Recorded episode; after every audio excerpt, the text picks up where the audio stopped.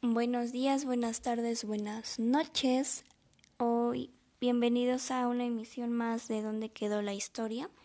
Hoy hablaremos de un tema bastante polémico para lo que fue o es la Iglesia Católica. Bueno, la palabra Inquisición proviene del latín que significa búsqueda o investigación.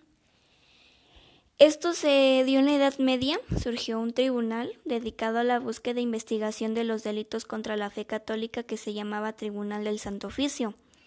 No solo operó en España, en Europa, sino que también en la Nueva España.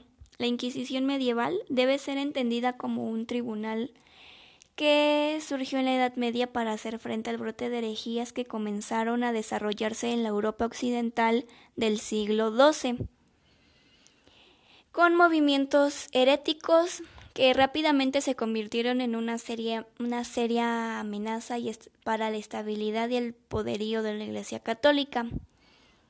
El catarismo y valdencianismo fueron los principales movimientos heréticos que surgieron en este periodo. Se desarrollaron de manera formidable en el sur de Francia y en el norte de Italia, Movimientos fueron movimientos renovadores, radicales de la Iglesia, pero separados de esta. Se inició con la lucha contra las herejías, en la que incluso se llegó al uso de armas en las denominadas cruzadas albigenses. Bueno, la Inquisición española tras el matrimonio o la unión matrimonial de Fernando de Aragón e Isabel de Castilla, Isabel la Católica, en el año del 1469 marcó el inicio de una nueva era para la historia de España. Una España que, pues a finales de la Edad Media, se encontraba extremadamente desarticulada en varios reinos autónomos. Quiere decir que, pues, estaba dividida en muchos reinos.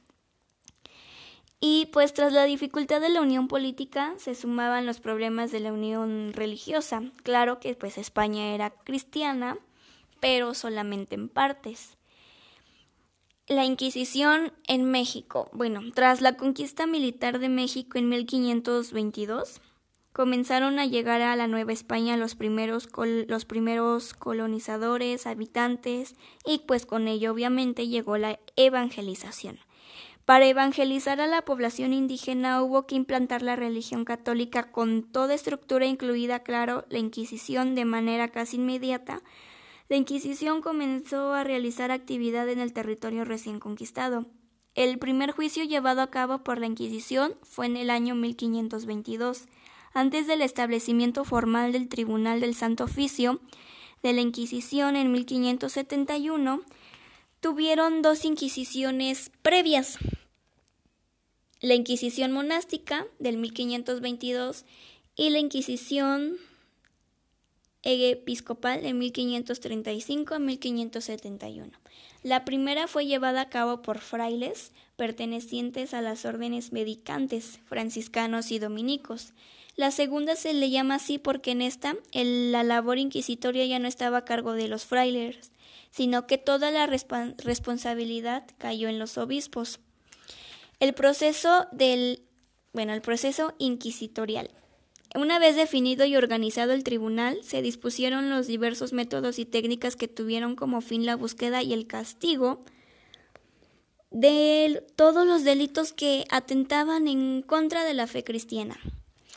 La denuncia no podía ser anónima y se necesitaba varias y fidedignas acusaciones antes de que el tribunal iniciara proceso en contra de un individuo.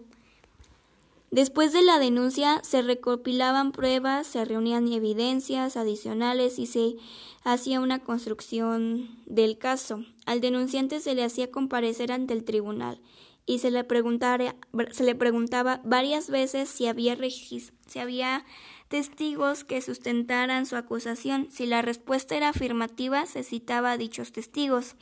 El tribunal del Santo Oficio no, no no hacía preso a nadie hasta tener las suficientes pruebas.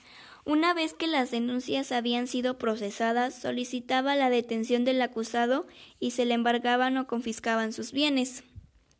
Las audiencias tenían lugar dentro de los ocho días después de la detención.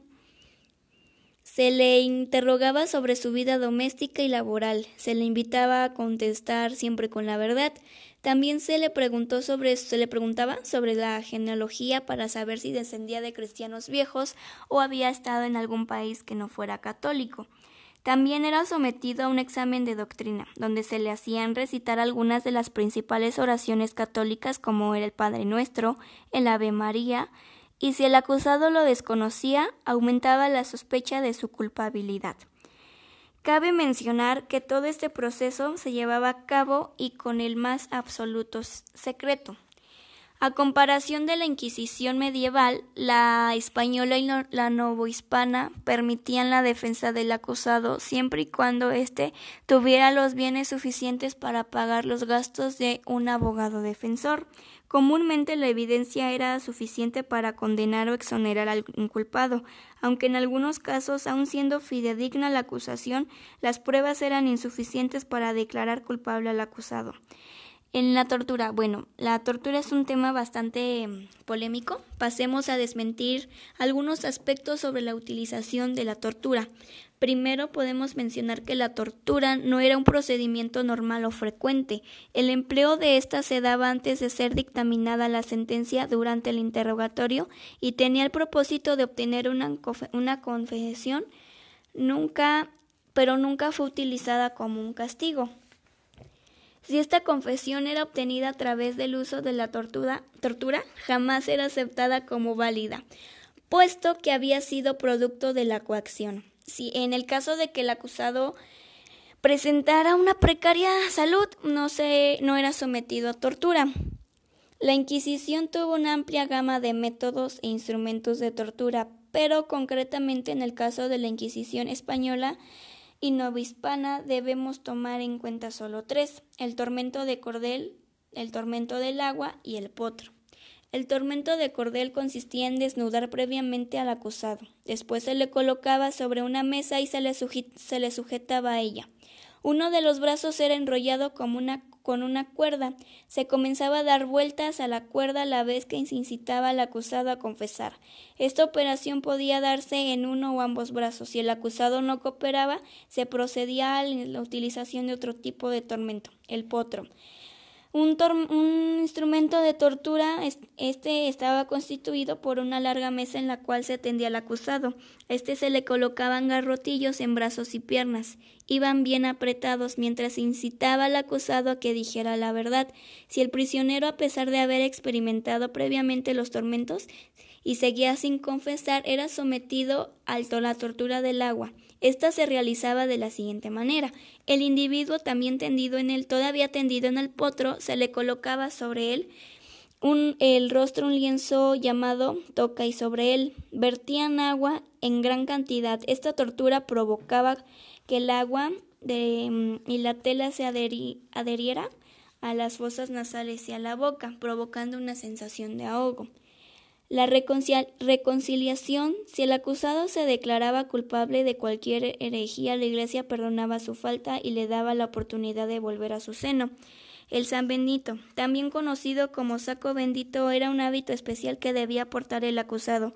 Dicho ropaje podía ser para penitente o impenitente. La juración significaba el reconocimiento de los errores cometidos e iba acompañado de la promesa de evitarlos. Cárcel perpetua. A pesar de ser una pena grave, no fue frecuente. Galeras y destierros. La primera significaba trabajo forzado en una embarcación y la segunda la expulsión del acusado fuera del territorio. Relajación del brazo secular. Constituyó en el castigo más grave y estaba destinado a los herejes recalcitentes o reincidentes. Lo anterior se llevaba a cabo en el auto de fe, especie de significación terrenal en la que se mezclaba tanto autoridades como civiles. Este espectáculo, público tenía la finalidad de, de aleccionar y aterrorizar al pueblo. La manifestación del auto de fe buscaba asentar el poder. El tribunal era claramente una tortura. El ritual era claramente una tortura psicológica que debía servir para el establecimiento del control social. Aún en el pleno auto de fe, se buscaba salvar el alma del acusado a toda costa. Y se le, se le, pedía que se arrepintiera de su herejía y muriera en fe de Dios. Si esto sucedía, el sentenciado besaba el crucifijo del el crucifijo. El inquisidor salvaba su alma y se le daba la oportunidad de morir previamente asfixiado por el garrote.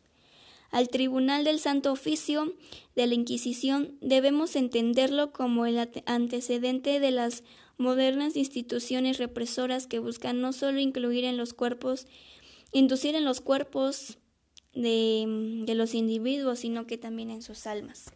La Santa Inquisición no tiene, bueno, no se tienen cifras de cuántas personas fueron las que fueron las que murieron ni las que fueron sentenciadas, así como las que murieron en la hoguera o en este en el garrote. Em, espero y les haya gustado esta emisión y nos vemos en una emisión más. Gracias.